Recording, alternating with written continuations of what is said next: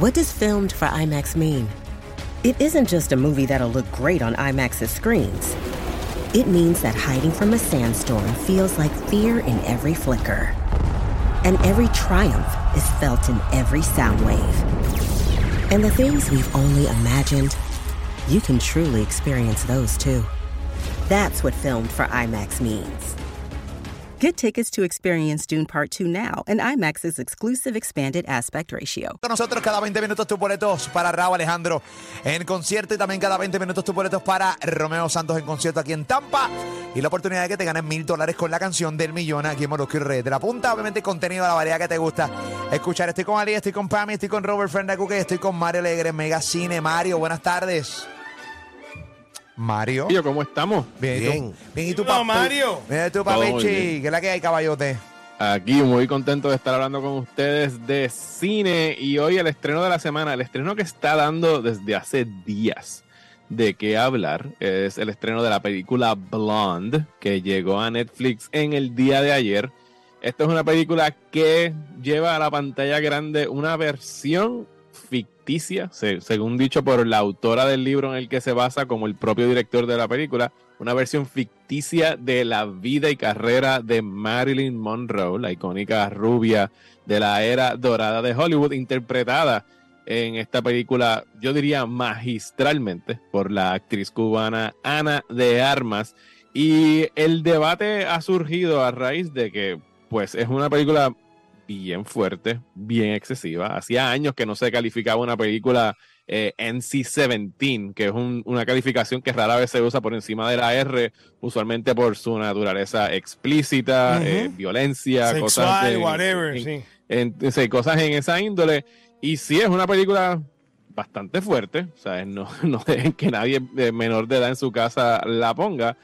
Eh, y no sé, yo tengo serios issues. Es- me, me estoy debatiendo entre esta película y puedo entender tanto a las personas que la están deplorando como a las personas que están encontrando cierto grado de admiración, ya sea puramente artístico o por cómo está filmada la película, porque está excelentemente filmada.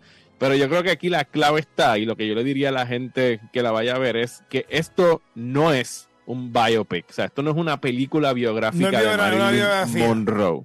No, aunque toma prácticamente todo prestado de la carrera de, de Marilyn Monroe, ¿sabes? Está sacando de películas, de estampas, de fotografías. Usted no tiene que haber visto jamás una película de Marilyn Monroe para reconocer imágenes como la de ella parada encima de esta, de esta rejilla donde sale el viento y se le sube la falda. ¿sabes? Son Claro. cosas que le llegan a uno culturalmente por osmosis. Eh, pero ah, usted no va a ir a ver Blonde para saber más de la vida de Marilyn Monroe, porque la verdad es que el, director y la película en general no está interesado en indagar más allá de, de esos momentos icónicos. Esto en cierta forma funciona como una pesadilla de cómo la industria de Hollywood trata, eh, trató peor y sigue tratando muy mal a las mujeres dentro de Hollywood. Así que es esta cosa donde uno va cayendo más y más hasta básicamente el infierno, eh, poquito a poco a lo largo de casi tres horas. O sea, es una película pesada que dura dos horas y 45 minutos, donde es una retaíla de, de abusos y yo de verdad que puedo entender a cualquier persona que la quite a mitad y no pueda bregar con ella. Ok, yo quiero, pienso que yo, yo no he leído eh, muchos reviews de esta, de esta película. Obviamente ayer entré, creo que fue ayer, sí, entré a Netflix y estaba. Ujú, la están Eh, destacando, sí. eh, está bueno, está, sí. eh, tú la puedes ver en Netflix ahora mismo, ¿verdad que sí? sí, sí, estrenó ayer. Estrenó ayer. Pues, pero, ok, ¿cuáles son obviamente, las críticas grandes? ¿Cuáles son? Eh, es una película que la amas o la odias, no hay un término medio con ella.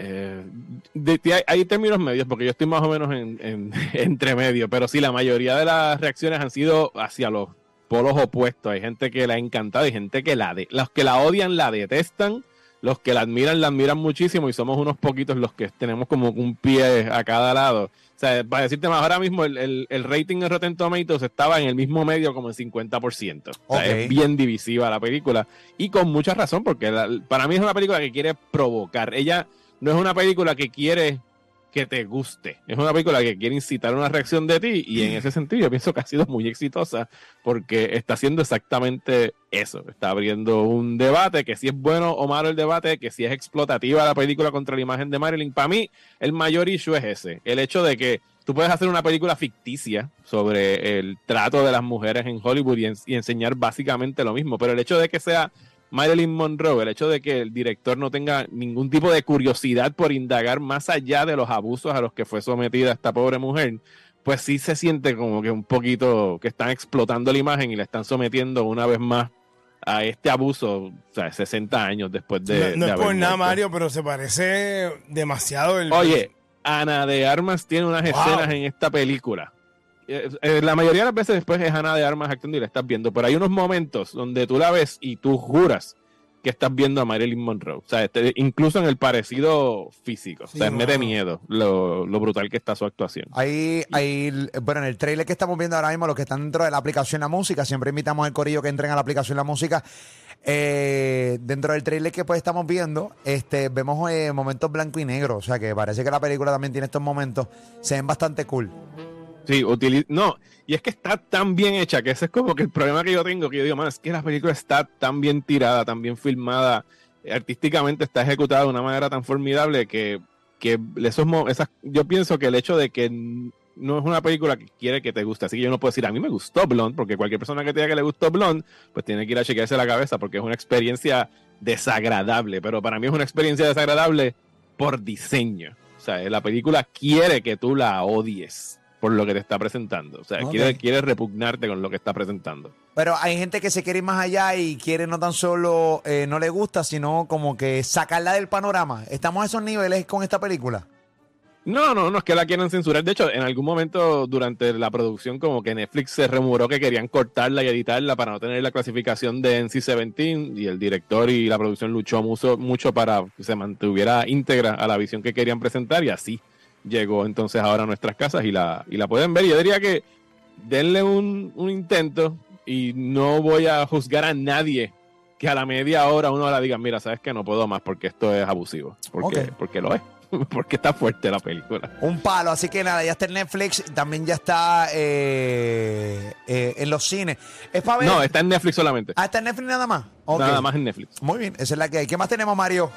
Bueno, mañana en los cines creo que tienen que una oportunidad para aprovechar e ir a ver en conmemoración del 50 aniversario del hit número 3000 de El Boricua Roberto Clemente. Van a estar presentando gratis en 21 salas de Caribbean Cinemas el cortometraje 3000 protagonizado por el queridísimo Modesto Lacen, que es una historia, es un cortometraje acerca de ese momento cuando Roberto Clemente pegó ese palo y llegó al hit número 3000.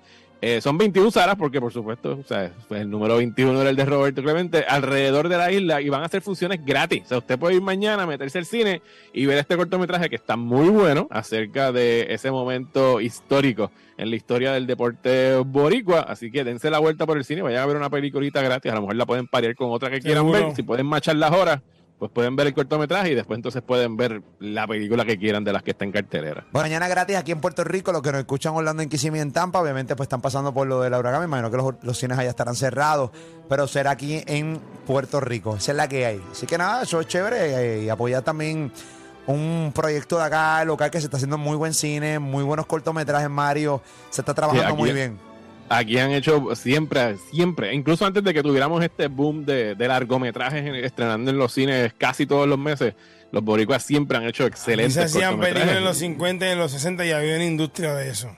Los cortometrajes siempre aquí han sido muy buenos haciendo cortometrajes.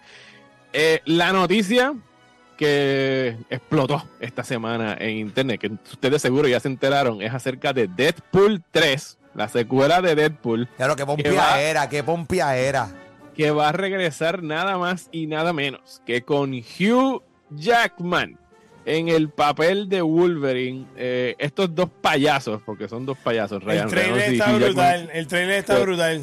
Se lo han estado vacilando. El trailer, si no lo vieron, Ryan Reynolds salía como que en un sofá diciendo, mira, llevamos tiempo pensando en qué hacer y de verdad que no se nos ocurre nada. Así que, y por atrás le sale el, actor Hugh Jackman. Dice, Hugh, ¿quieres hacer Deadpool 3 conmigo? Y él dice, sí, mano, mete mano. Y después sacaron un video porque surgieron preguntas sobre cómo esto, si Logan murió en la tercera, la última película que hizo Hugh Jackman, y por supuesto, si no se acuerdan, esa película era en el futuro, así que esto va a estar pasando antes, y en realidad no importa, ¿sabes? Lo que la gente quiere es ver a estos dos tipos juntos en pantalla, en una comedia como Deadpool, que yo estoy rogando que Disney se mantenga fiel y permita que esta película sea exactamente como las últimas dos y que sea una película R y que se tiren de pecho mí- ¿sabes? con mí- esos dos personajes. A mí la franquicia de Deadpool me encanta, me encantaron las dos películas, eh, pero increíblemente, y obviamente Deadpool todo el tiempo se pasa mencionando eh, el personaje A de Wolverine. Wolverine, o sea, es fanático de Wolverine, se pasa mencionando full a Wolverine, y tenerlo ahí debe ser un... O sea, no puedes fallar en este guion, ¿entiendes? No, no, no. Eh, Yo creo que, yo pienso que la responsabilidad que deben sentir debe ser tal de que ellos vayan a estar trayendo de regreso a Hugh Jackman, que había dicho Logan es mi última película como Wolverine, no lo voy a volver a hacer. También tienen que haberle abierto tremendo maletín con chavos a Hugh Jackman para Sí. traerlo de vuelta.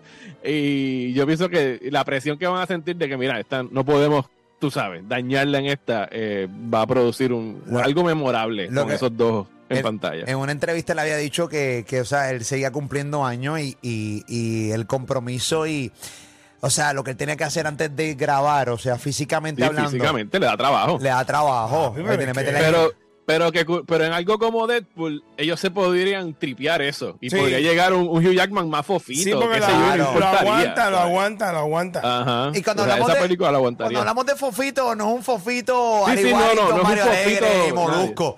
Es No, un, no, no. Es un Fofito para él que todavía tiene Es- brazos es un marcados. fofito Sí. que en vez de un six pack tiene un four pack. Sí, Ese es el fofito. ese es el fofito de él, o sea, no es que está Sí. tan marcado, así que, pero sí una pompeadera. Esto se estrena en el 2024, ¿verdad, Mario? 2024, hermano, sí, falta todo. Yo no sé para qué lo anunciaron tan temprano.